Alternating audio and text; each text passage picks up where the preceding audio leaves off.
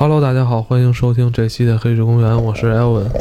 我是蛋挞。我是金花。这部电影啊，哎，怎么着？在电影咱们这个聊内容之前啊，我想先给大家进行一个才艺表演。节目呢，基本都是以这个语言来描述一些内容。我觉得呢，今天咱们来点真格的，因为上次在年会那期的时候吧，好多人都展示了一下自己才艺，但是没有意义，对不对？你像贾维斯顶缸，金花这闻鸡起舞有什么用啊？咱今儿来一真格的，我给你们表演一魔术。这是来点掌声啊！这个都掌声都没有啊！这 啊，这是我今天给大家带来一个才艺表演，这真格的啊，这这绝对真格的。这我给你们表演一下，我把我这胳膊卸下来，然后再安上。啊，我把我这胳膊卸下来再安上。哎！算了，安不上了。这么着，咱们就一只手说吧。今天，今天咱们一只手你说话，你跟你一只手、两只手有什么关系啊？没关系，就是视觉效果比较好。咱们说到这个魔术啊，它跟这个一般魔术杂技嘛，咱一般都是节日里边为嗯咱们这个节日增添一些这个节日气氛的，是吧？嗯，所以今天呢，跟大家聊聊这个有关魔术的这个电影。这部电影还挺厉害的，不光是诺兰执导啊，还有这个贝尔、休·杰克曼、斯嘉丽·约翰逊大牌明星组合的这么一个电影，我觉得在近年来可能都不多见了哈。对就是当时的那些演员，只能说他们在一些之前的作品里表现得很出彩。对，就这个片儿是蝙蝠侠、金刚狼和黑寡妇的三角混战。还有管家，所以你按现在眼光看，这是一超级英雄片儿。在这个蝙蝠侠的管家，现在变成了这个狼叔的管家。大家可能现在看的话，有可能会出戏。还有没有没看过这部电影的《致命魔术》？有吗？没有吧？我我说听友啊，那我们就剧透了啊，嗯这样就只能剧透，不能剧没得聊。透了啊。这个你一看人那个老头管家是吧？怎么说没什么损失？看你们这些年轻人是吧，跳来跳去的，什么媳妇儿没了，女朋友死了，什么什么妻离子散，闹的都有人老老头儿也是挺好啊。平白无故看了场戏。哎，对，他是离得最近的那个观众，嗯，没错。是吧？《电锯惊魂》了，哎，你要按现在的这种说法来讲，这叫什么沉浸式表演是吧？沉浸式演出就是你跟演员在一个环境里边看他们表演。比如像这里边还出现了很有名的这个大科学家特斯拉，嗯，是吧？还有一些有关魔术背后的故事，今天咱们可以聊一聊。介绍这个电影之前，我想先介绍一个同期上映的电影。这两个电影都是在一六年下半年上映的。啊，对啊，嗯、对，不好意思，就是介绍一个同期的电影啊，就是这部电影跟《致命魔术》一样，都是在零六年的下半年上映的，在档期上基本上可以算是同档期的。这部叫做《魔术师传奇》。为什么要介绍这部电影？是因为这两个作品全部都是由小说改编的。因为在零六年的时候呢，在美国的影视业有一个热潮，就是小说改编这个热潮，比如像那个跟零六年很接近的，像《偏见与傲》就是《傲慢与偏见》，然后像这个，稍等啊，像这个《雾都孤儿》，然后像《威尼斯商人》，就阿尔帕西诺演那《威尼斯商人》，这些都是都是小说改编的电影，然后都获得了一些巨大成功。所以呢，这个这两部作品也诞生了，全部都是由小说改编的。这个《魔术师传奇》的主演是爱德华诺顿，还有杰西卡贝尔。他讲述的这个故事啊，实际上就是一个呃草根的表演艺术家，魔术表演艺术家和一个贵族的这个公主之间这个爱恋的一个故事。然后最后通过魔术，通过这些幻术，然后最后取得了他的芳心，然后躲避了这个呃他们贵族那些家人的一个追杀。有一些观众朋友比较爱看国产片的话，应该也看到了这个刘青云主演的这个《大魔术师》，国内的一部魔术题材的一个作品。这个这个魔术题材的作品，呃，改编自同名小说《大魔术师》，作者是你俩应该都认识，你跟金花应该都认识，作者是张海帆。不认识。那是对，他他是他是那个是一个体系内的，他的剧情其实跟就是跟我们刚才说的《魔术师传奇》基本上同出一辙的，当然是《魔术师传奇》超了他啊，是是超了他。然后接下来再说我们今天的这个主要的这个影视作品，就是《致命魔术》。《致命魔术》这个改编自一个同名电影，呃，有意思的是，这个作品的导演和这个作品的作者是同名的，都是克里斯托弗。然后只不过这个小说的这个作者的姓是普利斯特，然后导演是诺兰，然后这这两个人，但是在改编的过程中啊，就是在诺兰把这个小说改编成电影的过程中，其实这个作为作者的克里斯托弗是看不上这个导演克里斯托弗的。他之前看过诺兰导演的一些作品，认为诺兰的表现力跟他这个小说会有一些差距。因为这个小说，我大概跟你说一下，他获了很多特别厉害的奖项，比如说这个老牌的欧洲奖项布克奖，就是获奖的除了这克里斯托弗以外，还有像黑石一雄这些获得诺贝尔奖的人，所以这个奖项非常厉害。这个小说呢也获得了非常高的一个赞誉，所以作者对诺兰是当时改编的时候是就是保有这个怀疑态度。就是零六年的诺兰只是开始他的就是布局，就有点像那个，有点像那个信长公在做天下布武时候那感觉，就是开始在布置他自己的一个事业线。不像我们刚才提到的《魔术师传奇》的那个作者，那个作者就参与到了这个整个的电影制作过程中，他以编剧的身份出现，所以这次这个《致命魔术》的编剧里也没有我们这个克里斯托弗，而是他的弟弟，他的弟弟跟他一就是他的弟弟诺兰兄弟做的编剧，然后诺兰做了导演，这个作者等于没有参与到这个故事故事其中，这个故事。描述的环境是两块地区，第一个是欧洲，第二个是美国。这个作品很伟大的地方就是在于它完全描述了这两个地区最有代表性的两个时代。欧洲的话，它等于是维多利亚末期；然后在美国的话，如果我们用那个马克吐温的小说来说的话，这个时代处于叫镀金时代，都是两个非常特殊的时期。然后这里面还包括了两个非常知名的，就是科技界的大厉害，是吧？就爱迪生跟这个特斯拉。然后还有两个非常厉害的这个魔术表演艺术家，这两个人其实是有原型的。一会儿我们把这个剧情说完了以后，我们会给大家讲一下这个原型。这两个人呢，跟就是先介绍一下区别，他跟小说的区别特别少，就是剧情完全一致，基本上只是这两个人的出身不太一样。在小说里边，这个狼叔的出身呢是一个贵族出身，然后这个就是贝爷呢，贝尔呢，他的出身就是一个普通普通人家的出身。然后这两个人呢，是因为在魔术领域的碰撞产生了矛盾，就是这个。呃，狼叔在变魔术的时候被贝尔识破了，被蝙蝠侠识破了。然后蝙蝠侠呢还推了这个狼叔的妻子，导致狼叔的妻子流产。他们是在这儿结的梁子。咱们看电影的话，这两个人出身是差不多的，他们都是一个戏班子出身。狼叔应该是隐藏的，狼叔隐藏，狼叔最后揭露身份是贵族。他他他是后来就是，如果我们看电影，他其实是为了掩盖身份变成的贵族。就是有点像基督山伯爵，他是一个逃犯，最后变成的贵族。应该他本身是贵族，他为了演魔术变成的那个，假装自己是一个穷人。我是这么认为，我认为那个狼叔一直是贵族，他认为他是贵族，我认为他是贵族，他是为了演魔术掩盖的身份。你的观点？就我保持我自己的观点，但是呢，刚才听金花一说呢，我突然想起来，狼叔最后说了一句话。说，其实我一直都是某某某勋爵，就是从电影一开始看，他们两个人是都是穷出身的学艺，但是后来会越来越揭示每个人的身份都跟开始不一样。咱们在电影里面看到的剧情，就是这个贝爷和呃狼叔他们结下矛盾，是因为一次魔术表演，是因为这个狼叔的妻子表现水下逃脱这个这个技术的时候，然后贝尔帮他打了结，就是手背后。绑手的那个结是是贝尔打的，就是蝙蝠侠打的这个结，然后这个结呢是这个狼叔的妻子一直想挑战的一种打结方法，因为这个结很难解开，结果他在那次表演的时候绑了这个结，导致狼叔的妻子就在这儿就是溺水身亡了。开始的时候是是这样，开始的时候诺兰导的嘛，所以他并不是正常时间线，各种的插叙，因为最一开始的时候一上来就是就是狼狼叔在演一个特别酷的这个魔术，让自己消失什么的，然后贝尔这个人就冲到台。台底下要要看这个魔术的这个到底背后是什么，就是真相是什么？结果他发现狼叔掉在一个水缸里死掉了，然后然后贝尔这个人就被指控是这个谋杀犯，然后在这个过程中开始通过日记什么去追忆，然后就追忆到最一开始的时候，狼叔跟贝尔两个人都是学徒，在在这个就是这个老管家，他是一个机关师，他不负责演魔术，他负责设计机关，懂魔术的所有细节，是导演，对对对，然后他们这个。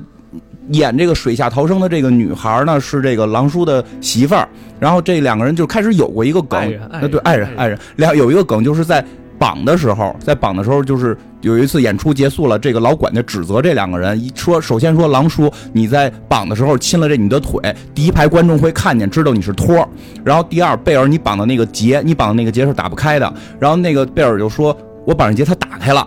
他打开了，然后那个老管家就提示说，就是说这个结打法呢，就是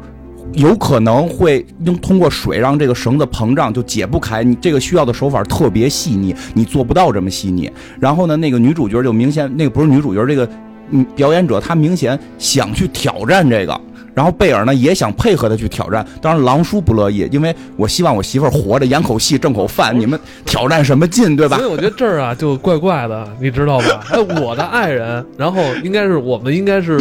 同样是在这个事业上是吧？对，比翼齐飞的，结果跟你为什么要比翼齐？结果跟你们俩好像还是还较上劲了是吧？想想在这个事业上有所突破，对对，然后这狼叔就反复的警告贝尔，你不许打这个结，你不许再这么打。结果在后来的一次表演里，应该是贝尔跟他媳妇儿又串通好了，还是打了这个结，结果没没有打开。对，但这里边也有一个疑问，因为也是电影里边反复出现，嗯就是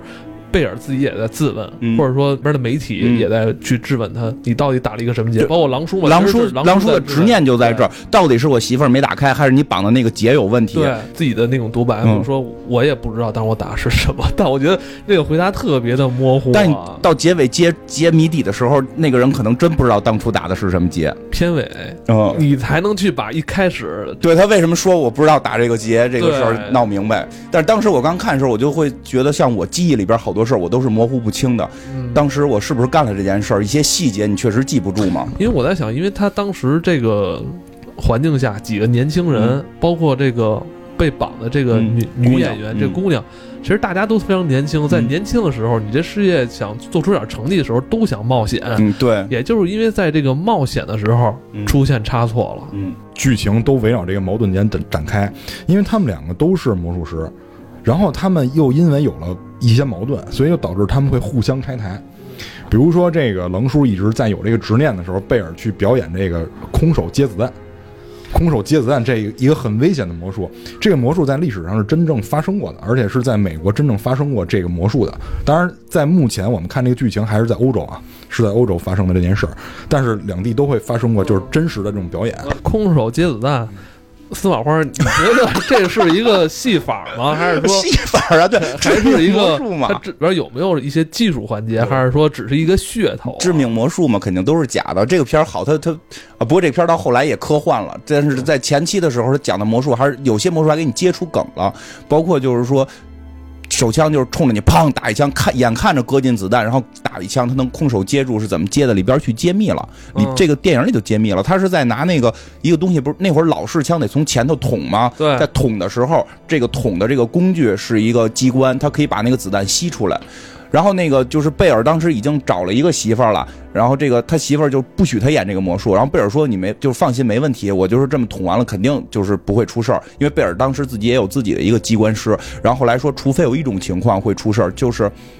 就是去这个打开枪的这个观众，因为他底下请了一个要要请这个随机一个观众嘛，开枪这个观众如果是个魔术师，他懂这个魔术怎么演，他会用最快的手法往里边塞入一个纽扣。这个时候，这个纽扣是金属的，打出来就会把这个人打伤。太可怕了！你说咱们聊魔术都有司马花，你说这还有什么是真的呀？这个西洋这魔术戏法里边有没有来点这真厉害的东西啊？不过水下逃生好好像是真的。哦，都是障眼法。你知道吗？就这次十一国庆嘛，我这也是带家里人去嗯南京，就是也是在那边当时嗯看了一场马戏吧。嗯，这马戏里边有一环节就是大变活人，嗯就是这说说白了，大变活人以前在什么网上哪儿哪儿都、都看过太多了，嗯。把人这嗯。美女这躺箱子里，嗯。完了嘎嘎插两刀，嗯。完箱子一蹬分开，嗯，但因为离着太近了，嗯。当时还是其实有箱子，不是还是有箱子吗？有箱子就是那个人是钻在箱子里之后，就是那个箱子通过视错觉，他把那个边儿做厚。就是这个箱子边儿是厚的，所以它底下还会有一层你你你从视觉的直视是看不出来的。那个人是躺在里边的，就只有前半身是躺在里边蜷起来的，后边是个假腿。但是假腿还在动啊，叭叭叭叭叭，这有机关可以动啊。然后你不是现在不是是前一段我在网上看那个，就美国那个克里斯他他他做的那个大变活人，就是愣愣蹬嘛，就是在。近景魔术，然后哦在长凳上，然后这边你蹬着他胳膊，那边蹬着他腿，这人就直接蹬成两半儿然后在地上啊还爬，然后周围观众啊惨叫跑，啊然后这个把俩人都蹬开，然后现场换身什么的。但是他那个我觉得可能全场都是托儿，之前还有一个特别逗的一个魔术，那个其实你刚才说那个现场，你是在现场看的，啊，我是在电视机前看。他那个魔术特别厉害，他是给你弄了几张牌，然后这几张牌，然后你看到一张牌之后，你盯着不要动，这几张牌全是正面对着你，你盯着它不要动，然后他就开始说这些牌现在开始都换位置，他是看不到这牌的，因为是用电视的特效做的，然后他给你指，你指的是这张牌吗？就是我看的那张牌，就是类似于这种，当然。有许多是用障眼法，还有很多的其实是用那种数学方式你能算出来的。逃生是是是手速，水下逃生对我跟是但是那个水下逃生，嗯他就是熟练了，对这得练。嗯但是回到刚才这个话题，给他打什么结，你们不能就是在在台后好好练一练吗？干嘛非要这练了，台后练了，试错过程一定要拿到台台后练了，但是但是有有风险嘛？你这玻璃，你干嘛非要用那种特厚的钢化玻璃？你用一一敲就碎了，不也行吗？你问这问题，我这也想问的是说，那扣儿其实观众看得出来这个差别是什么吗？对啊你打这个扣儿跟那个扣儿有什么区别？好对关键解的不得所以所以你没成为艺术家，挑战自我。关键，你不是还是找戏班子里的托儿帮你弄的吗？就是我这个表演马戏的，或者说表现就是表演魔术的，其实是一个圈儿。我在我这个圈儿里是能出名，嗯因为你会发现，就是贝尔去看这个狼叔表演魔术，或者狼叔看贝尔表演魔术的时候，他都会发现一些常人发现不到的戏。对，是吧就是较劲。就是你能演的话，我必须要知道你是怎么演的，而且我还要超过你。对，就是说你能打一个活扣，我打一死扣，我一样能解开，就是我比你厉害。就是因为在那个年代，因为在就是十九世纪的时候，那个是就是魔术表演的一个黄金时期。一会儿这接下来我们都会详细去说。这个这个时候，他们都就是大家都知道，就是在台上的表演者都知道台下有竞争对手，这是所有人都知道的一个嗯就是不公开的秘密。就给你看，给那些同行看的是吧？哎，现在也这样，现在就我被一个报菜名儿，我得背的比你多，比你不一样，哦就是有这个。不过我觉得嗯这样就相恨相杀了，是吧？你同行是冤家但我嘛觉得你 你这是一个这用现在话说怎么说？这是一个市场嘛，我们来一起给它做大呀。那不，我得先急死你嘛。不要急死我，咱们一起来做大嘛。哎但是魔术师呢，刚才说他是靠手艺吃饭的，正好刚才解释一下他们刚才说那问题。魔术如果你按就是技术分类，一共分四种。第一种就是技巧类的，比如说我们看的这种就是球跟杯子的这种魔术，或者说就是玩扑克就给你瞪牌的这种魔术，这种是技巧类的。还有一种是机械类的，就是你刚才说这种就是巨人的这种，它是靠这个机关，就是木箱的这种机关去做的。还有一种是心理类的，基本上都是猜牌。这种是心理类魔术，还有一种就是科技类魔术。科技类魔术其实是我们这个电影里这次提到的。我我我补一不不不，你说到那个科技没有了，不是不是不是司马花有话要说。不是不是，我补一下他这故事，因为他不是已经讲到接嗯就是接子弹这个了嘛，我就啊补一下，因为前头还有个梗，对你给我先给我解释解释接子弹这事儿有没有这个？啊，就是我对跟你说了，就是拿棍儿给那个有没有升级啊？有有？升级升级就是后来出来一个人，然后接的是蝙蝠侠的飞镖。直接就死了，接子弹这个在就是在美国，在当时的时代，他们是这么变的，跟这电影里不太一样。电影里是拿那个是拿那个堵，就是拿那个揣子把那子弹吸出来，我不知道那叫什么，就管它叫揣子吧，然后把那个子弹吸出来。但是实际上在历史上真正变这个魔术的时候，那个枪管是两个，那枪管是两个，那就揣两下呗。不是，就是 第一个第一个枪，就是第一个是真的枪管，然后他会在那个枪管下面再做一个枪管，这个枪管比较细，然后同时它的口没有那么大，所以观众看不出来那是一个枪管。真的火药在第二个枪管里，第一个枪管里没有火药，所以第一个枪管里不会喷出任何东西。然后表演者会在手里面捏一个子弹，然后有的是在嘴里含一个子弹，就表示我是接住了，是这样。不是一听就没劲了，都是假的真是没劲。不不过说有没有这个奇人啊？不是天天练这个。说起这个了，就是他因为在后边故事要用到的一个梗，就是他们开始在两个人还在年轻学徒的时候，不是机关师说他们打劫有问题吗？后来说就是反正就说到魔术上面，说你能不能看穿对方和你是不是能做还不太一样。说有一个中国魔术师在表演那个哎鱼缸。鱼缸戏法，你们去看，你们谁能看懂这魔术是怎么演的？哎，结果就是看到了一个一个老大爷穿着那种大袍，就咱们清朝的，对，就咱们清朝的。咱们应该小时候经常看这种表演嘛，就是从底下掏出一个鱼缸来，有的是掏一个火盆儿，有的是掏一个涮锅子，嗯。对吧？就是他们后来就回去研究，包括后来狼叔看到这个老头儿就是瘸瘸拐拐的，这个嗯下了这个舞台也瘸瘸拐拐的走，嗯。然后后来狼叔回去就研究这件事儿，跟他媳妇儿说，他终于懂这魔术怎么变的了，嗯。因为变缸容易，变变鱼缸难，是嗯。里边有水，嗯。你怎么让这水不洒不漏出来？你必须就夹在腿中间，走的特别慢。对，关键是这个老头啊嗯，他在台上让人看出他是一个胖子，对，是一个胖老头走路很慢，结果发。现台下呢，这他也老头是一瘦子，他瘦是只有魔术师看出来了，他主要台下是个瘸子。但就是说什么？就是说狼叔发现他下台之后也是瘸着走，所以后来他回去说他的瘸腿是为了演这个魔术，所以他的生活中也必须瘸，但他本身不瘸，他是在装瘸，而且这个人他可以为艺术去牺牲。他其实那个就是因为有一会儿我一会儿说完了，咱先把剧情说完了，我挨个给你们讲解这个典故。这个就这个老头在电影里，这个老头的加鱼缸是因为他练的把腿已经练成 O 型腿了，他不是说瘸，他是完全把腿已经练得变形了。因为你会发现他走路的时候，他那个腿是圈着走的，然后颤颤巍巍的。所以他严格来说不是那种瘸，他是变得畸形了已经。所以狼叔最后说的是，他是在为艺术去献身。艺术在他们看来全部都是艺术，就是魔术在他们看来都是艺术。就是他为了这个魔术，他可以让一辈子自己的生理发生变化，这个是他的核心点。但这好像也是他们跟咱们文化不太一样，他们好像是不太能接受这个，是吧？也接受，他们后边也接受接受接受，但我觉得这种东西是咱们这种也接受，也就是他们他们也一样，后来最后揭揭露出来也这样。他们不是老说这只是我的一个职业，这你要对我自身纵容摧残，这不行。就魔术师不是，就是其他职业可以，哦魔术师魔术师这种文化都共通。对，要不然你没法演，这个是关键。因为我所知道，中国演那个嘴里藏针什么的，都是直接动手术，就是古代中国会动手术，在嘴里边去挖出一个洞来，是专门藏那些东西的。那我觉得咱这厉害。我觉得咱要真有人想就是接子弹什么接那个射箭，我还真有人会这干。我觉得咱都是挺来真格的。西方那些好多都花假了。不是他那个也是假，他是说我把针吃到肚子里，然后拿水咽掉，然后我再吐出来的时候是针跟线是穿在一起的，就是一个哦大爷表演，先吞针，我吞十根针，再吞线我。就接受不了，这太疼。但实际他那个针之前穿好的针跟线是藏在嘴里一个位置，然后那个位置是做手术做出一个口袋状，用舌头舔进去，然后他每一根针都舔进去，这儿啊完了哎，张嘴一看就你害怕了是吧不是，我以为你要吐出一根针呢，这吓我。以前练过，我以前练过 吓人了。开枪接子弹的这个过程中，其实那个开枪的是狼叔，狼叔在里面，因为他知道那里面没有子弹，所以狼叔自己在里面放了一个子弹，然后去打了这个贝尔。这个时候，他的助手贝尔的助手发现了这件事儿，于是就推了狼叔一把，结果这一枪打歪了，没有把贝尔杀掉，而是把他的手指头打掉了。然后呢，这个贝尔呢就就就很愤怒，因为他因为狼叔在开枪之前说说你到底打的是什么劫，他就发现了这个是他的仇敌嘛。于是呢，就是这个狼叔先赢了一阵，然后狼叔在表演的时候呢，这个贝尔又来捣乱，就是他们两个都是就是就是在这种相爱相杀的过程中，然后推进。这个时候呢，就是呃，这这时候狼叔变的是什么来着？狼叔是因为这个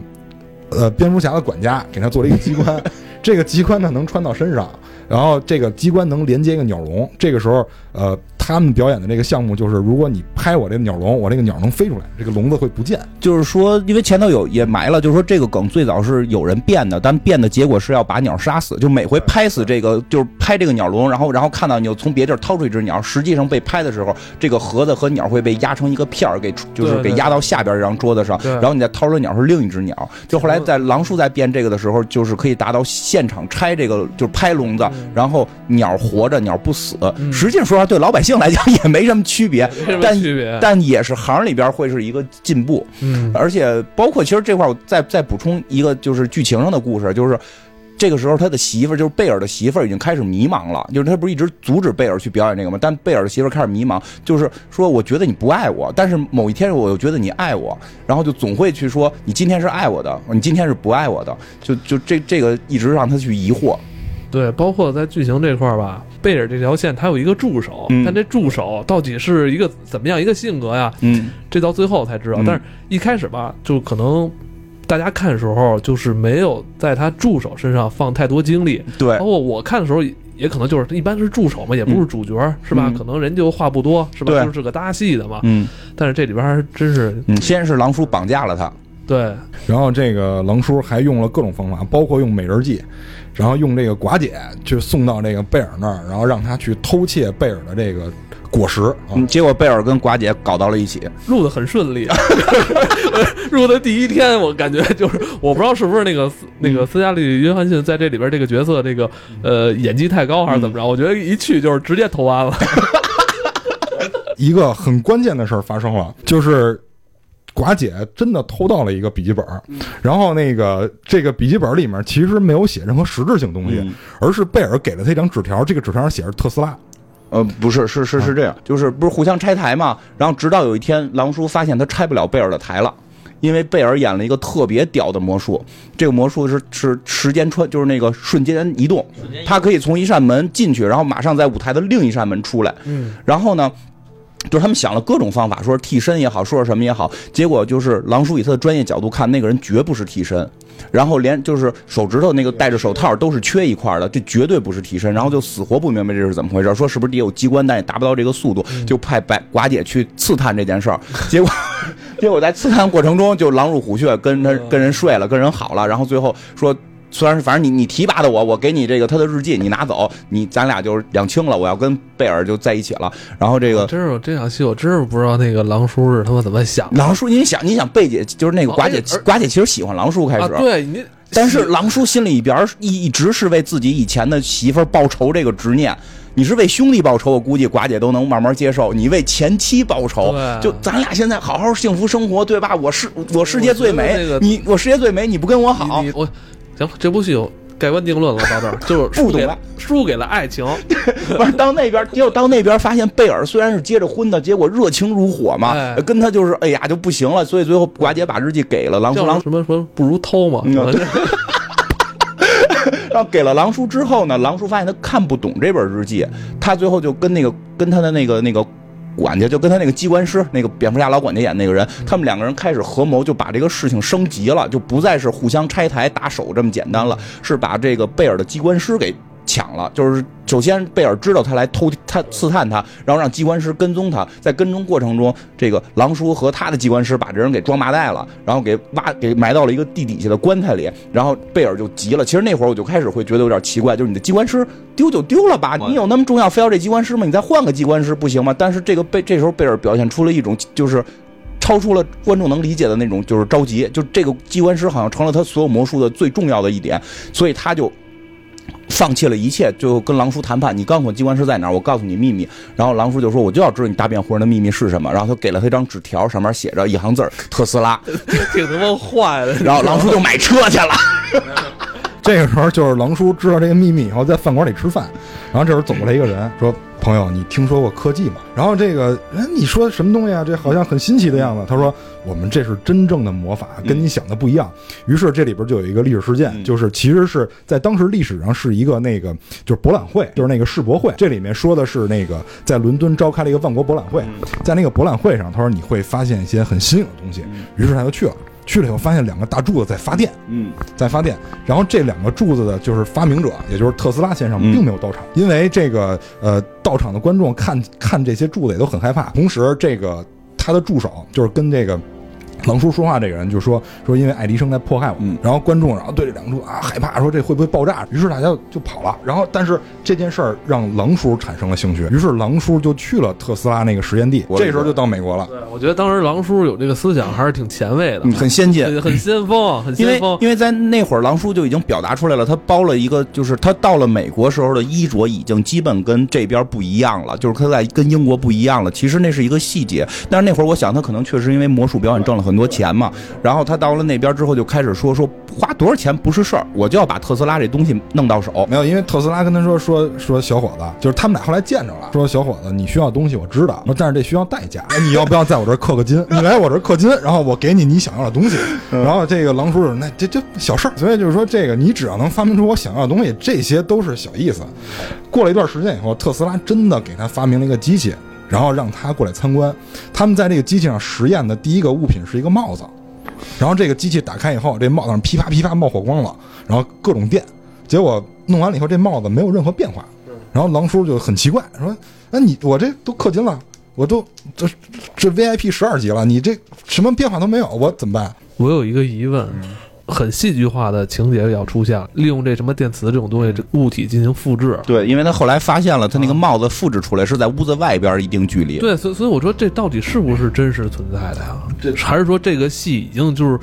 利用特斯拉这么一个真实的历史人物、科学家，然后但是他把这个东西戏剧化，变成一个真正奇幻的一个东西了？？”这个作品获得了雨果奖。呃，现在来看是科幻，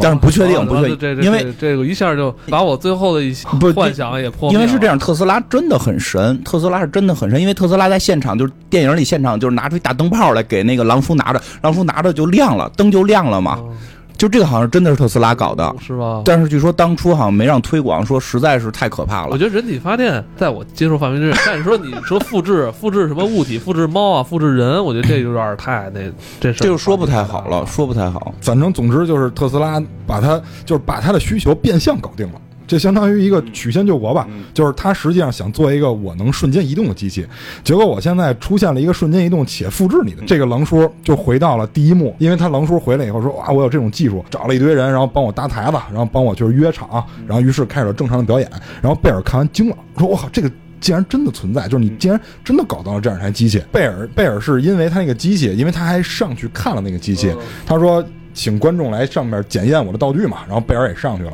然后没有发现任何破绽。他因为在贝尔的理解里，他这就是一个普通的机器，你看他的那个机关师给他画的也都是那长成那样的机器，所以贝尔觉得这个没什么，这很正常。但是他没想到这个这个表演成功了，所以贝尔就惊讶了。惊讶了以后，他才选择了一些方法，比如贿赂别人，然后前进了，就是前进了他们那个台后台的下层，才看到了就是电视一开始的一幕。但是这里边就出现一个问题，你目睹了一个人被淹死，然后结果那个你的老管家又来目睹了你目击一个人淹死，那好，你是不是就是罪犯，就是犯罪嫌疑人？其实这就是狼叔设的一个圈套。没有人知道狼叔到底怎么演的这个魔术，因为他找的全部是瞎子来抬这些东西，他特意有一个就是设定让这些瞎子来抬这些东西嗯。然后呢，在这个过程中，最后老管家发现贝尔冲进来，他跟进来，发现狼叔从上边掉下来，因为他也是机关师，他可以理解一定是从一个东西掉下来的，嗯。掉下来掉到了一个水缸里，以以及上了锁，然后贝尔看着狼叔被淹死，那。唯一能认为的就是他做了手脚，所以最后这个老管家作为证人证明了贝尔是杀人犯，然后贝尔进了监狱，然后进监狱之后呢，一直会有人去找贝尔谈，就说的，呃，你我给你一笔钱，因为你还有孩子在外边，他有个女儿，我可以养你的女儿，但是你必须说明白你怎么演的那个瞬间移动，就是你贝尔是怎么演的瞬间移动。然后呢，说是一个什么伯爵还是一个什么，是就是一个贵族勋爵，一个贵族一直到去收买这件事儿，然后死活他都不卖，就是说我告诉你这个秘密你也演不了，就是这就是回到那个从开头回到后边这个主线了，就是贝尔在监狱里，就是我告诉你你也演不了，然后直到最后那个律师跟他说说你不有女儿吗？如果你告诉了勋爵这个秘密，勋爵将会领养你的女儿，就是你的女儿会有保证，因为这会儿他的媳妇儿已经自杀了，因为他媳妇儿受不了他跟。寡姐当小三儿，说其实你老老实实当小三儿也行，但是我为什么有一天觉得你爱我，有一天觉得你又你又爱寡姐，就是接受不了这个，最后自杀掉了，贝尔还说没关系，坚持呢，坚持了，还坚持就有有戏。但是后来最后呢，坚持这个知识产权这个事儿，他 还不能放，知识产权不能放，。直到最后，直到最后的时候，这个勋爵亲自出出来了，带着他女儿亲自出来了。勋爵是狼叔，哎，他发现狼叔没死，他在跟所有人喊说他就是我杀，要说告我杀那个人，但没有人理他了，因为他杀的是一个穷小的魔术师，但现在在他眼前的是一个勋爵。然后这个这个勋爵就这里边有一句特别重要的台词，嗯就是没有人在乎什么台下消失的那个人。嗯，对对对嗯对对，因为。哎，对，因为这个梗是在前头演，就是其实之前狼叔已经复制了瞬间移动了。嗯他复制瞬间移动的方法是找了一个长长得跟自己特别像的人，然后但是呢，每回呢，这个人演完了之后，就是狼叔要先头咔说话表演，然后最后他消失，那个人在台上，然后狼叔只能在台下，然后听掌声的时候，他在他在所有他看不见任何观众，他内心很创伤。对对内心非常创伤，这个魔术还被贝尔识破了，因为贝尔发现狼就是第二个出来的狼叔不说话，因为他一旦说话就露馅儿，他没有表现力，嗯所以狼叔就要克服这个嘛，就是没，所以就是后来贝尔也说就就没有人在乎这些嘛，但是。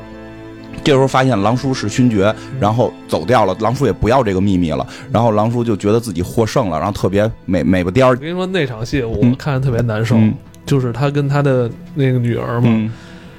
真是在最后，可能对于观众来说啊，嗯。谜底还没揭开呢嘛。但是你看那个他跟女儿的那种互动，嗯，挺难受的。对，因为这这必必然是死刑了嘛，这个贝尔一定是被杀了。然后狼叔觉得仇也报了，然后虽然我不知道你表演的秘密，但是你他们也不知道我的秘密，我不会演了，就是因为狼叔的那个人设已经在故事，就是已经在世世界上已经叫死掉了，因为以以他死而让贝尔死，所以他不能再出现了，就是狼叔那个魔术师的身份不能再出现了，要退隐江湖了，在自己的这个哎戏法的这个暗房里。对，就像咱们刚才说的，我给同行，我把同行比下去了，而且同行也不可能再演了，那我就赢了，我收山了。对，而且这时候发现他的真，我觉得啊他的真实身份就是勋爵，是是因为从小的时候就喜欢魔术，他已经达到魔术的巅峰了。哦他也不是指这挣钱，我已经功成圆满了，嗯就可以收山了。这个时候他突然发现贝尔又出现在对对，用咱们一个熟悉的台词，就是一个炸裂的结局出现了。贝尔又出现在他面前了。对狼叔一下就明白了，我操，你丫是双胞胎，而且你一辈子就演的是双胞胎。对，然后后来这个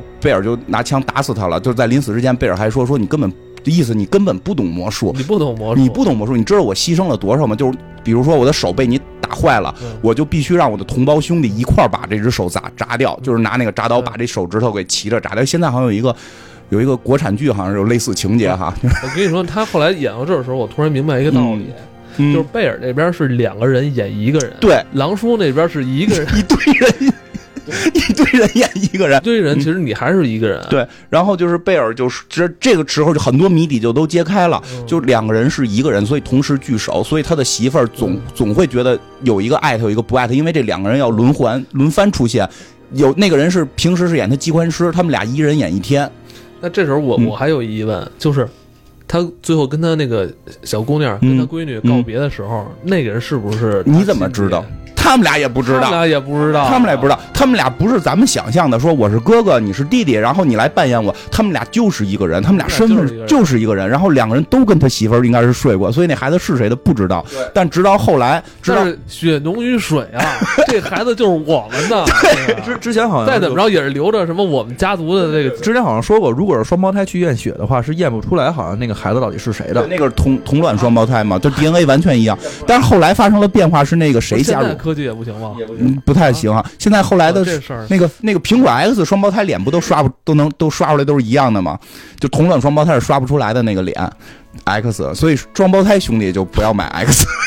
然后然后更关键更关键就是后来那个那个谁的加入寡寡姐的加入，就导致这两个人发生变化了，一个人爱媳妇儿，一个人爱寡姐，所以在那会儿就发生了一个就是区分了。不是，这后来寡姐好像也不出现了。对啊，所以就是他们俩这就一人演一天。今天我是魔术师，你是机关师，后天就反过来，然后就说你根本不懂。你看我们俩演一个人多苦，其实你真想要，两个人是一个人，而不是谁演谁的问题。他们俩从小就是一个人的概念。觉得还是人家出身就决定一切了，人家可能就是苦出身，对对对但是我们这一生就要这么对，就得只能靠变异的。然后那个他狼叔靠的就是装甲，就是狼叔对，狼狼叔老想是企图用一些 钱来手，对，钱。但是狼叔后来说，你真的就是临死之前的意思就是你真的觉得我没牺牲吗？我至今都不知道我自己是谁。就然后一个长镜头就开始就是啊，他的所有的箱子里边全部都是死掉的狼叔死掉的狼，叔因为他在特斯拉那儿买的是一个复制机，对所以他必须要保证跳下去的那个人进入水缸里死掉，然后他自己才能从他自己另一个地儿出现，才能保证有一个狼叔。所以每每天晚上他要杀死自己，每天晚上走进那个机器的人知道他将面临的是自杀，而另一个人从另一个地儿出现。我听了真是一个悲剧啊！我操，你复制出来，他没有说就是原人站在这儿，或者就是复制出来那个在外边，嗯所以他就说你不知道，我每天都在赌生死，我不知道我是会掉水缸里还是在城外，所以这是他的代价。不过说起就是魔术，就是这个这个电影儿，它所展现年代，刚才我们已经说了，十九世纪末期，这个十九世纪末期其实是电就是。不是电影，这个十九世纪末期是魔术的一个黄金时代，但是魔术呢又是一个历史非常悠久的一种表演形式，就是据有记录可依的情况，记录的最早的魔术出现在公元前两千六百多年，就是离现在四千年以上的这么一个历史。这个人叫做叫做德迪啊，就是还真有名，两千六百年前是吧？他有名啊！有名儿，也还行，就是公元前嘛，公元公元公元前六百多年，不是他肯定有公元前，就公元前六百多年，两千六百年那会儿就就是春秋战国，可以可以。四千年，四千年，因为那个时那个时候是在古埃及，这个不是你是公元前两千六百年吗？公元前，那太早了，前两千六百嗯华夏历史刚开始，两千六百年差不多差不多，那会儿还黄帝炎帝还没出来呢吧？对啊，那会儿不是还不就是部落群体的吗？嗯那种那会儿就有魔术了。就有了，那会儿人就知道解闷儿了，就是不是那会儿就有那个赵本山这样大忽悠了。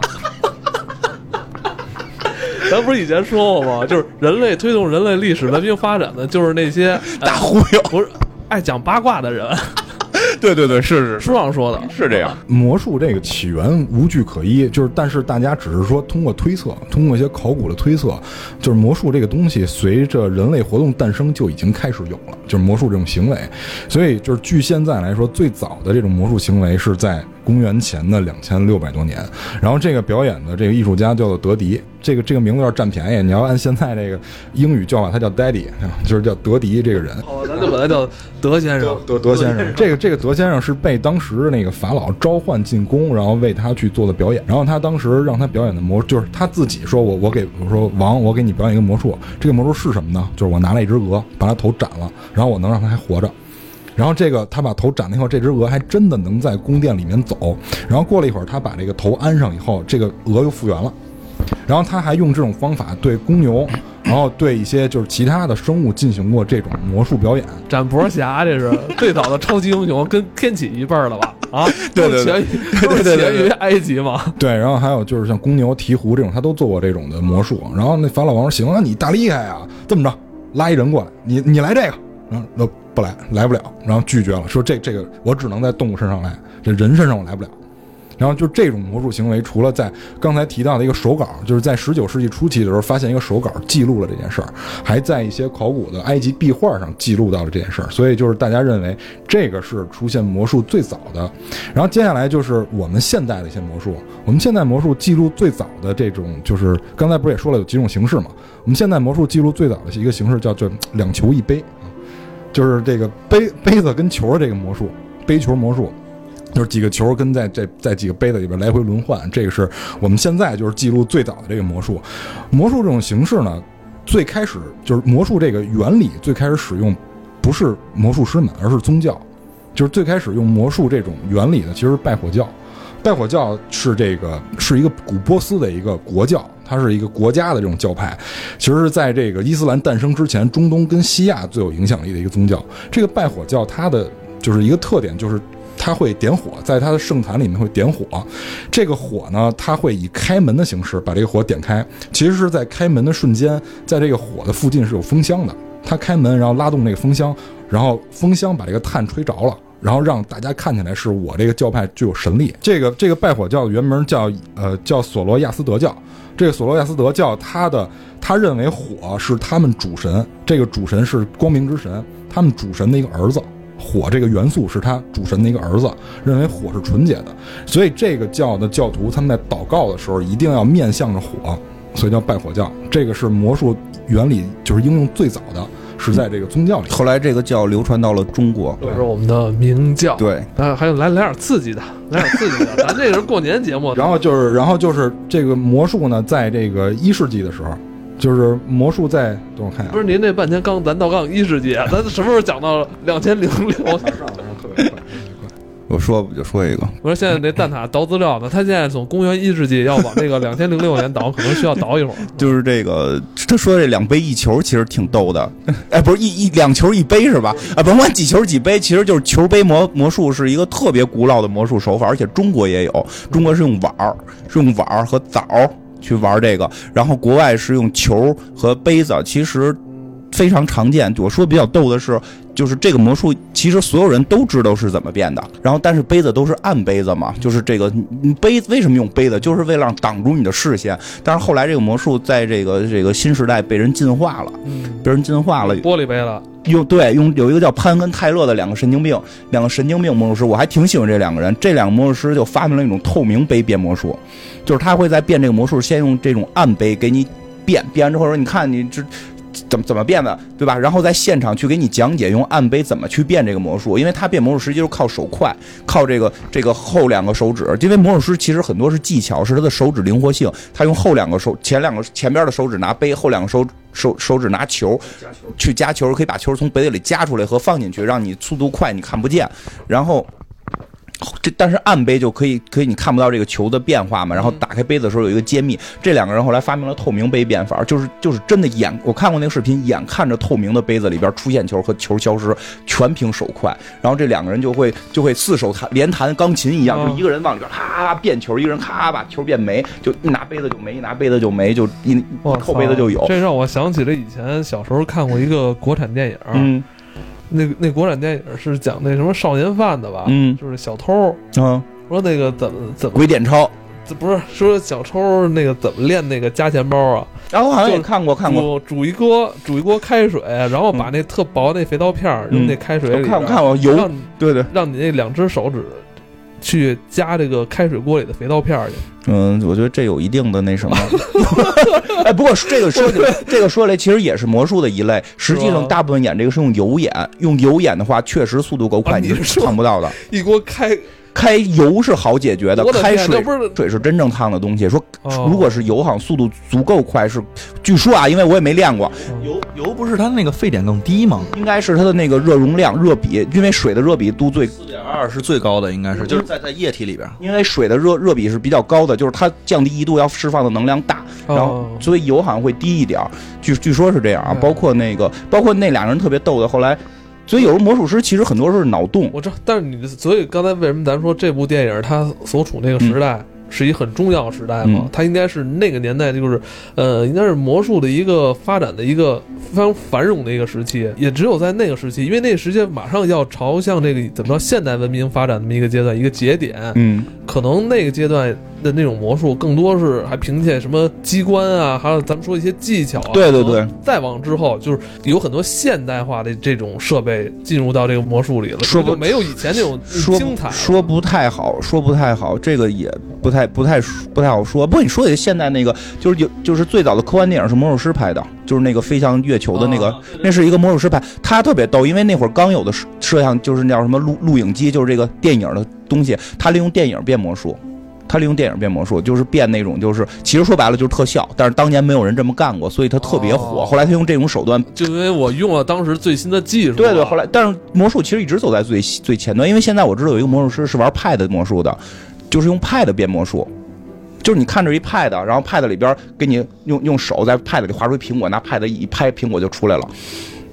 就真苹果就滚在你的桌面上了。有人现在用新用这种高新科技去玩，我能继续接着刚才那说吗？我这就巨巨长啊，就是魔术从刚才说这个公元前，然后发展到一世纪以后呢，这个魔术开始在集市中，就是集市中表演。那个时候的魔术师也没有魔术魔术师这个名字，因为魔术最早的这个词语这个词根就米米寨，就是这这是拉丁语 M M A G I，这是一个拉丁语。但是那个时候他们最多这些人被称为杂玩杂耍的。就是 juggers，就是玩杂耍的，还不是魔术师这个称呼。然后，所以这个时候的魔术基本上是在民间，这些表演者他基本上会跟那些吟游诗人啊，就这些人混杂在一起，混杂于集市。呃，魔术师英文 magic，像你刚才说拉、拉丁语这里边什么什么麦麦基可什么不是麦基就是 M 麦基就是 M A G I 啊，哎，这不就是咱们玩的那些那个 RPG 吗？是吧？我这个魔术师这种表演当成是一个魔法，对吧？就是就是魔法师跟魔术师的名字应该到现在也没有正式区分吧？它的词性是一样的。对啊，它的那个基本的那个词根没有变嘛，因为因为是什么呀？就是我前两天看了另一个，就是说一个外国人变魔术，他是跑到那个哪儿去变，就是全世界去变。他去布拉格，布拉格就有那种传统的基督徒，就特别传统的基督徒，看到魔术师就不跟他做买卖，是为什么？因为他认为魔术就是魔法，而基督教是一神教，他不能相信这些东西，所以不要让任何魔术出现在我面前，是反宗教的。哦，你说是天天主教就对天主教很很传统的一支，就是在中欧有。从一世纪往中世纪发展这个阶段是魔术师们最苦难的一个阶段，因为那个时候宗教开始兴起，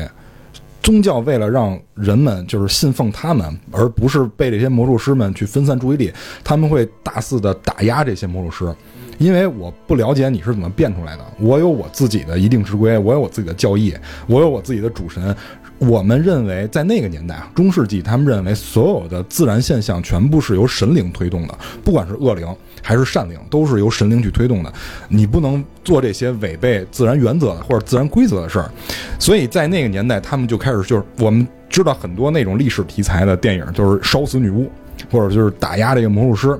所以呢，就是随着这种事情的发展，就是这种事愈演愈烈，愈演愈烈，一直到了十六世纪，有一个人出了一本书，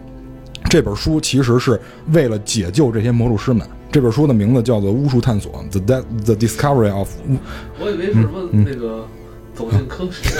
叫他来巫术探索，听着不像是解救的呀！我的天，因为在这个就是这本书是在十六世纪末的时候诞生的，叫《巫术探索》，这是一个魔术师写的。这个魔术师的名字叫做雷吉诺·史考特。这个人他写这本书是为了活着，因为我写这本书是为了把我跟那些巫术分开，我是魔术，不是巫术，所以我要把这个分开。这里面就会大量的揭露我在表演魔术的时候使用的手法，传统天主教不接受魔术的核心原因，是因为魔术师绝对不会承认我这是机关。如果是每个魔术师一上台说，今天我给大家演的全部都是假的，这是一个机关导致的，我这说的话都是障眼法，不会有人看。所有人都说我今天给你们带来的是一场魔力，是是一个特别酷酷炫、你永远没见过的东西奇。迹的时刻诞生了。哎，对对对，哦这个时候其实就违背宗教了。他写这本书，我觉得更多的是给宗教人士，因为 miracle，因为那个年代认字儿的人还是不是广大群众，对，而且那个阶段你我说写出来传给谁看，那也就指定那些人呃，。对对，其实就上头那些人看，知道你这个啊不是这个真的神神神神鬼鬼，你就是技巧嘛。底下老百姓也看不到，接着可以去集市上去耍。对，就是他，你要不说的话，你现在被烧死；嗯，对，你说的话，你还能活一段时间。对对对，或者研究一些新的戏法。嗯其实对于观众来讲，他们没有必要知道这些事儿，嗯因为他们是为了就是让自己产生娱乐性。对，就就是在这个片子里边，那个老管家也说了嘛，说观众不会去探究你的秘密，嗯他们只图能够一饱眼福嘛。对这个是他们的一个，这这是他们比较关注的。嗯所以接下来就是因为这本书的诞生，然后魔法跟魔术之间有了区别以后，然后魔术师这一脉得以保存。保存了以后呢，一直到我们这个片子诞生的时期，也就是十九世纪。十九世纪为什么魔术是黄金时期呢？是因为舞台诞生了，舞台这种东西诞生了。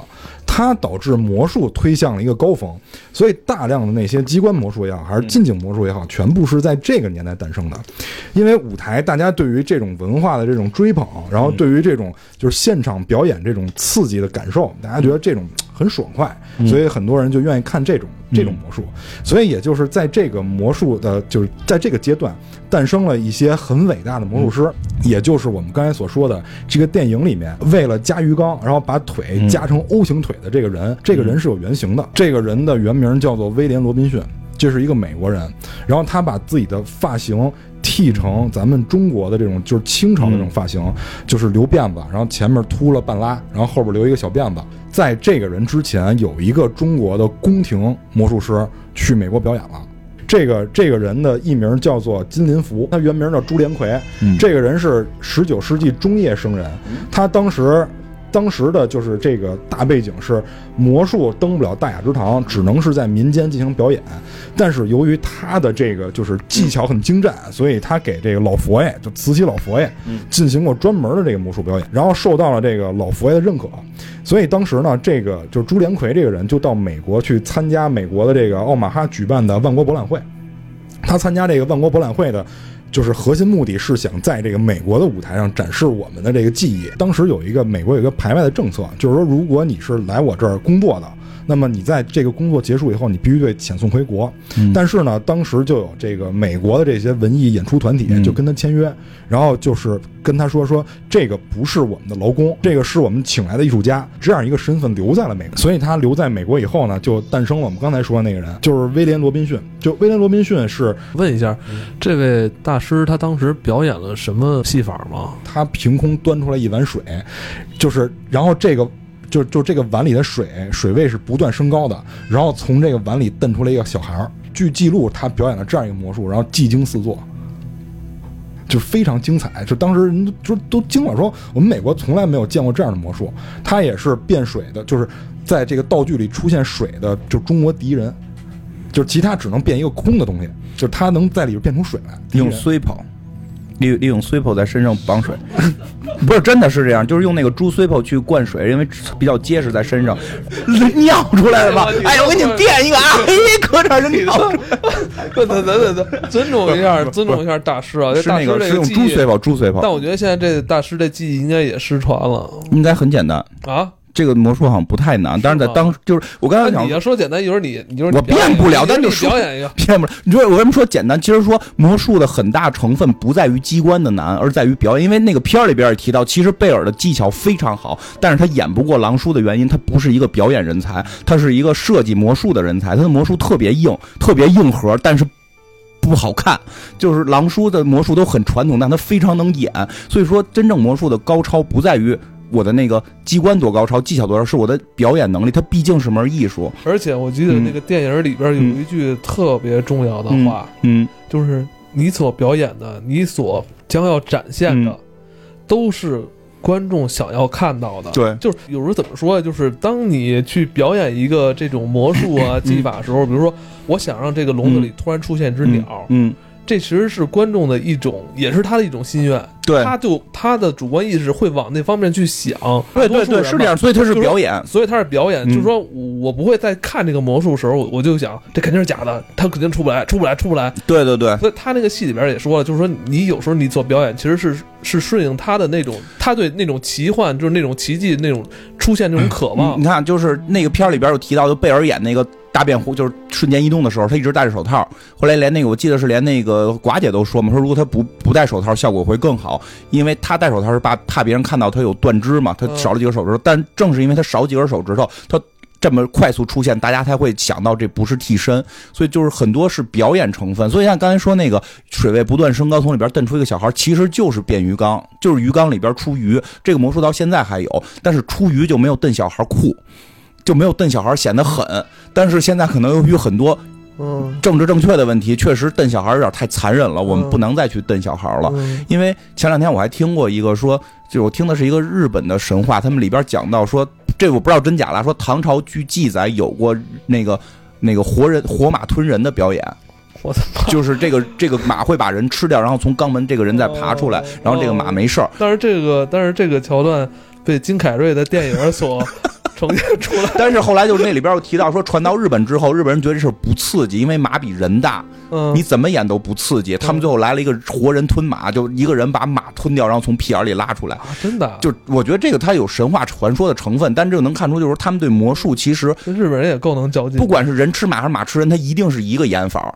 就是看你怎么演，所以说刚才说那个大师是个表演大师，就是那个中国人，他是能够想到我我端我变水是个很简单的事儿，水位变高也是一个不难的事儿，瞪小孩儿也是，但我把它融合到一起，看起来就很很刺激，就是他是表演层面很强，而且观众是渴望奇迹诞生的，对对对他是，渴望奇迹诞生的。这样一个中国的大师，让美国对这种东方的这种技艺有了很很浓厚的兴趣。所以刚才我们说的那个人，就是那个威廉·罗宾逊这个人，就把自己的名字改成了叫程连苏，就是他声称自己是一个。土生土长的中国人，然后穿清朝的衣服，然后剃小辫儿，然后他平时是不说话的，因为他并不会说中文，所以就是说，当时据说有一些媒体采访过他，但都是在密室里，而且是他指定的翻译。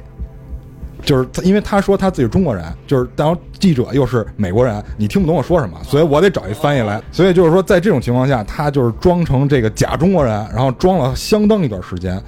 但是呢，就是这个朱连魁呢，跟这个程连苏当时。他们是在同一个时代，而且又是同行，所以他们之间是有一个竞争关系的。这个就是这部片子他们两个之间的一个，就我感觉是原型。当时朱连魁给程连苏下了一战书，他俩见过面，因为中国人一看他就是一假中国人，说你你是一个假中国人，我揭露你，于是就给他下了一个战书。这个战书说是这样的：他在美国一共表演了二十种戏法，你只要能会十种，能会我的一半，我就服你，给你一千块钱。当时这一千美金是非常值钱的啊。完了就是说说你要会，我就我就能我就我就给你钱，或者说我就是或者说我把这戏法改一个样，你也能你也能来，哎嗯，我就服你。然后结果过了一段时间以后，这个下战书的这个咱们中国这个嗯。这个朱大师，哎朱大师没出现，没出现，所以当时他表演的是消失，人间蒸发。他真的是用自己的一生啊，都呃表演这个魔术魔术。他俩是在英国发生这件事儿，嗯就是他俩是在英国发生了这件事儿，然后就是最后因为这个朱大师没有出现，然后后来媒体就众说纷纭，这里边有好几个版本。第一个版本就是说他俩其实私下是和解，然后因为他俩互为了互相炒作呀，这是一个版本的。然后还有一个版本的说法呢，是因为咱们这个朱大师他的当时的经纪人就是说，因为你虽然说你是中国的，但是你没有中国的什么血统证，就是说你不能证明你也是一个就是正宗的中国人，就出现了若干个版本的，就是这种说法，就是说说其实那个就是程连苏，因为他假装中国人，完了因为得罪了这个朱大师，完了私底下就给了朱大师一些好处，就等于就把这事儿封口。但是最后就是这个程连苏这个假中国人，他的就是结果不太好啊，他就是在这个二十世纪初期的时候，嗯。因为演这个徒手抓子弹，就真的被崩死了。这里边又有好几个版本说法，就是说因为是他，因为之前我说了嘛，就是说徒手抓子弹这个枪是特制的，有两个枪管。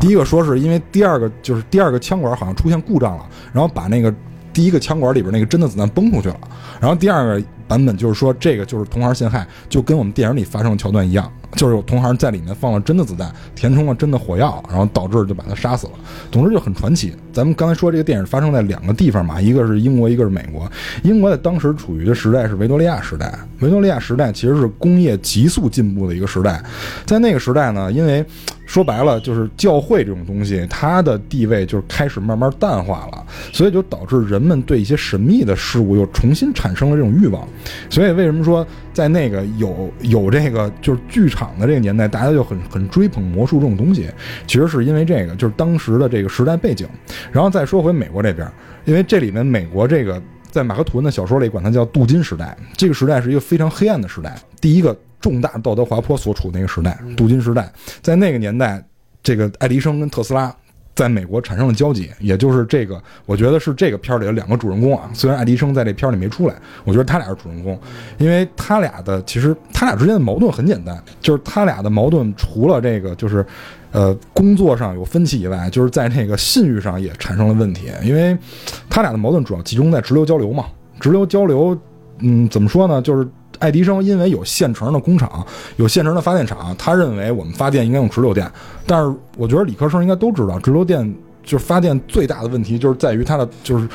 就是这个这条输线的，就是输送电力的这个道路上会有大量的损耗，所以就导致如果是按就是爱迪生的说法的话，每隔一公里就是最多一公里啊，就是正常他说如果为了效果好的话，就是几十米就应该放一个发电站。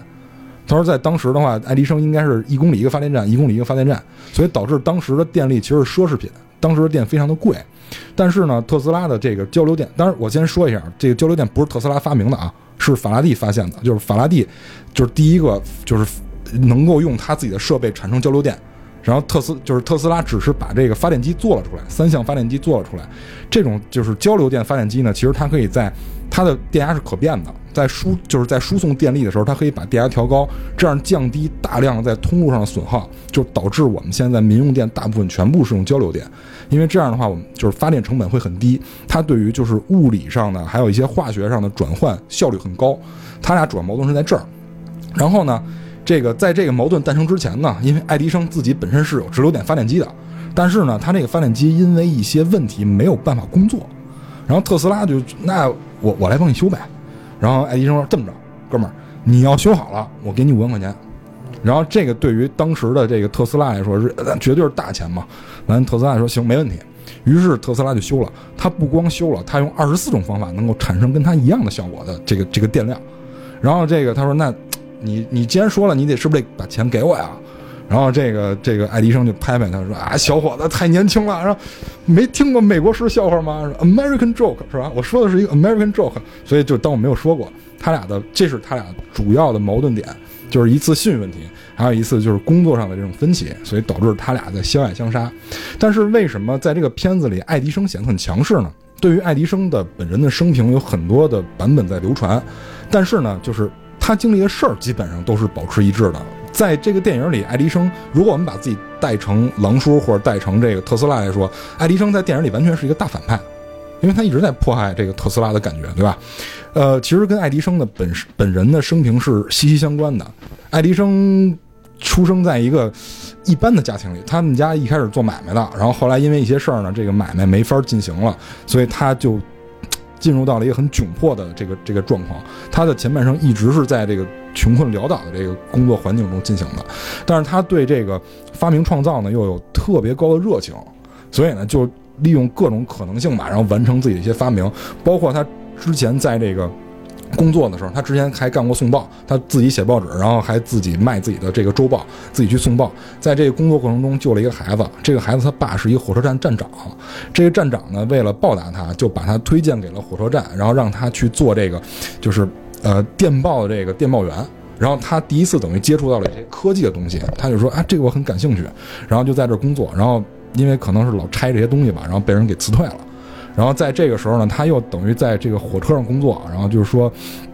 我在火车上来就辗转奔波，这个太浪费时间了。然后他发现火车上还有一个休息室没人用，他说我把这改成实验室吧。然后改成实验室以后呢，有一次就是也是做实验的时候失火了，还被还被人赶出来。所以就是他前半生基本上这样就很坎坷的一个经历，所以导致他有这种性格，我觉得很正常。尤其是最重要的是他的项目，就是他在做这个。因为我们都知道他的这个，现在我们大家都知道这个通用电力其实是爱迪生和那个就是托马斯的那个电力公司合并产生的通用电力嘛。这里面有一些就是大佬的股份，就是其中最出名的叫那个杰伊古尔德，这个人是在美国上背负了巨大恶名的一个商人，他是一个投机者，然后也是一个就是通信和这个铁路的一个寡头。这个人就是在美国的就是财富历史上基本上是可以排进前十的。就比尔盖茨那些都那些都不算，因为现在这个就是美国的嗯富豪榜单有有若干种排名，第一种是按 GDP 的这个占比排名，第二种是按钱的购买力排名。他当时的巅峰应该是能够占到就是美国 GDP 总额的一百五十分之一，就是一个非常厉害的一个大佬。他投资的这个爱迪生，然后这个人呢又非常的贪婪，又非常的投机，就是你也懂，金融流氓全是那样，所以很有可能是他影响到了爱迪生，导致爱迪生会产生各种各样的一些做法，而且在后来会发现他的就是爱迪生的股权份额里，除了这个人以外，还有一个 还有一个就是铁路大佬，这个铁路大佬就是叫做这个范德比尔特，如果有人玩过铁路大亨的话。那个人就是他，范德比尔特。这个人在美国的富豪榜里，就是历史富豪榜里，应该排名在前三的，就非常厉害的这些人，都是就是当时爱迪生的一个股东，所以这些人对爱迪生的影响应该是非常巨大的。所以，包括我们现在这些创业者应该都知道吧，投资人对于就是创业者的这种影响，所以导致他这种性格变化也好，还是说就是对于这种就是财富的追求也好，嗯，我觉得很正常。就是这也不能怪爱迪生本人。就是跟他的经历，还有跟他后面接触的这些人和事都有直接关系。特斯拉做这个复制机到底是没有明确有没有没有明确的记载过，但确实特斯拉当初已经说了很多，现在听起来都比较扯淡的发明，而且它基本实现了。比如说几个？片子里演那个隔空发电，这个是真的，就是它就是就是不光是人体发电，可以隔空发电，就是我在这儿建一电厂，不需要任何电线，然后在其他地儿再建几个塔就直接发电。其实它好像是跟微波什么的是有一定关系的，然后跟这个跟这个之间关系，其实现在包括有一些新的，就是 NASA 他们也在研究这种，就比如说用宇宙能，然后用微波传输等等的，其实跟他那个道理是一样的。其实特斯拉跟爱迪生的一个区别在于，特斯拉就是爱迪生，呃，做的东西比较实际，就是安全性比较实际，我可以做出来。特斯拉很多东西太前卫了，听起来接近接近魔魔法，就来来有没有比这个复制人还还那倒没有，这复制人实在是编的就已经很很扯了。就到头了？这就呃就是你想，它不是科幻故事，它是真实发生的，而且是做出来的。隔空发电已经很厉害了。现在说苹果的那个无线发电，不是还得搁在板上吗？说这不是三星他们也造了吗？说未啊未来的目的是说相隔四米吗，但是实际这个构想特斯拉已经做出来了，都实现了。最早手机说那什么无线充电，我我幻想就是我这手机我揣兜里，然后那边但现在完了，后来告诉他妈的你得搁他妈一板上，我说就他妈脱了裤子放屁嘛？对，就我说你这叫什么那么无线充电？对呀、你还得跟那搁着，但实际上就是说，这个技术未来基本上几年之后就可以实现，但也挺。吓人的。它隔空发电，你揣兜里，它发电，万万电着我怎么对办？，问题就在这儿，电着我怎么办？问题就在这儿。你想在在特斯拉那个年代，他说他可以大量的这种无线发电，嗯，这不是很可怕的一件事吗？电死人怎么办？因为他的很多发明其实安全性是有问题的，但非常前卫。嗯，致命魔术讲述是这个休·杰克曼嗯跟贝尔两个人之间的这个对决，那是一条明线，那条嗯明线。但是我觉得真正的魔法只是暗线，是暗线的特斯拉和爱迪生他才是真正的魔法师。魔法师。就是所以就是说魔法也需要咱们科技来推动。对，所以包括就是特斯拉那个车，不就是为了纪念他吗？是那个美国的那个钢铁侠马马克思是吧？马斯克，马斯克，马斯，马斯克嘛，我太太马斯马斯恩格斯来马共同马斯克，马斯克他就是为了纪念特斯拉去起的这个名字嘛，应该是，我记得是这么说的啊。是是是是，的确是，他是特意为了纪念这个，所以把这个整个车的系列，而且它是电力车嘛，对，它核心在于电嘛，它必须得能够高高能的充电，这个都是，就是特斯拉是很厉害的，但是遗遗失在了历史当中。现在不是你想象一下，如果以后你这个车，咱就现在说啊，其实我觉得这无线充电还是有有意义的，就是你说放在板儿上，一点儿没有，你如果是汽车呢？就是说它得发展，这是一个过渡产品。对啊，就是你，它现在做的是这么一个，不是它技术领域应用的时候，当扩摊了之后就不是，我觉得关键是这些公司啊，还有什么嗯媒体、把这事儿吹的就是无线充电。我不知道这词儿如果在英语里边叫什么。如果你给它翻译成接触，充电，对你给它翻译成他妈中文叫无线充电，这就是是是没用线，你没用线，你不是还得靠那个接触吗？你还得碰着吗，可以叫接触充电。那你说咱们那个无线 WiFi，咱们是真正的无 无线对吧？靠那个，那你那无线 WiFi，你这无线充电，那你这个换词儿对你换一词儿，我不管怎么说吧，就是近些年，近些年特斯拉的那些发明创造就又开始被重视起来了，因为它有这种前瞻性跟这种这个远见吧，它对世界很重要，然后再重新再火起来。特斯拉两年越来越火，当是不是当下能取得利益的，还是那些能努力迎合市场的人啊？啊，不知道当下能取得利益的是他的投资人，你看他那些投资人都寡头成什么样了，都厉害成什么样？但是现在美国也在反省这件事儿吧，要不然那个特斯拉那公司也不会那么多人投钱。我觉得他十几二十年挣不着钱我我这么跟你说吧，特斯拉根本不是为了研发民用的东西啊是啊所有的新科技全部先是军用，然后才是民用。现在特斯拉，就像特斯拉，其实是你知道他在干什么吗？其实特斯拉现在就是 NASA 的一个壳他现在靠他现在靠老板的忽悠去融资，他实际干的是航天。不过我觉得有过爱迪生那个年代，就是只看眼前利益，迅速积累财富。我觉得这个是初期阶段会这样，他现在那个阶段过了，也开始在为未来投资。但我有时候想啊，我有时候还是在想，咱们要不要就是冲的这么厉害啊？咱是不是还是应该想想 低碳环保啊？是吧？咱更多应该想想，就是怎么去热爱咱们这个地球的大家庭啊，是吧？我觉得差不多了，咱们现在这个生活已经够够美好了吧？嗯咱们但不是所有人都有你有你这种，不是所有人都有你这种想法我觉得咱。们现在更做的更多的事儿，你你别管是想追求什么呀，追追求什么更高、更快、更强大什么的，我觉得底线吧，咱们不应该去破坏咱们这个地球的生态平衡。很多东西它造成的这种污染也是很大。充电汽车嘛，人说了，你充电汽车你是不排放东西了，但是你的电池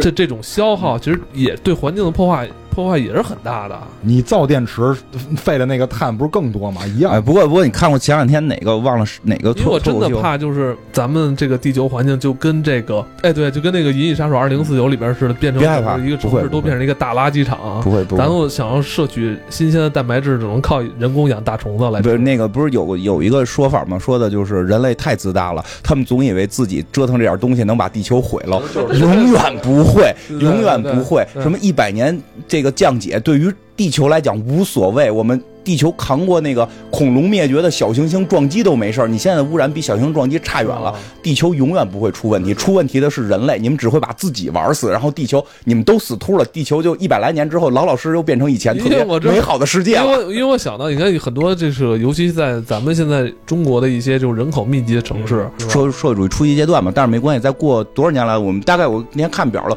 我们七十多岁的时候就可以实现那个中国的伟大复兴了，应该还等得到。我多活几年，看看我们伟大的祖国。好吧好吧，我他妈从魔术说到这儿了，我操，低碳环保，行吧，我觉得这个不用担心，就是你刚才那问题不用担心。科技的核心是什么？科技核心其实就是我们从地球采集资源的杠杆比，就这么简单。就是科技科技进步到一定程度以后是会保护资源的。就是比如说，咱举个例子啊，咱也怕来不及啊！你看二零四九里边。呃没没事儿没事儿，不不会到那个程度，这你放心。就是因为有那些 真的可能有一天就发展到就跟瑞克和莫蒂在什么火星的一个科学家嗯说，地球已经不是行星了，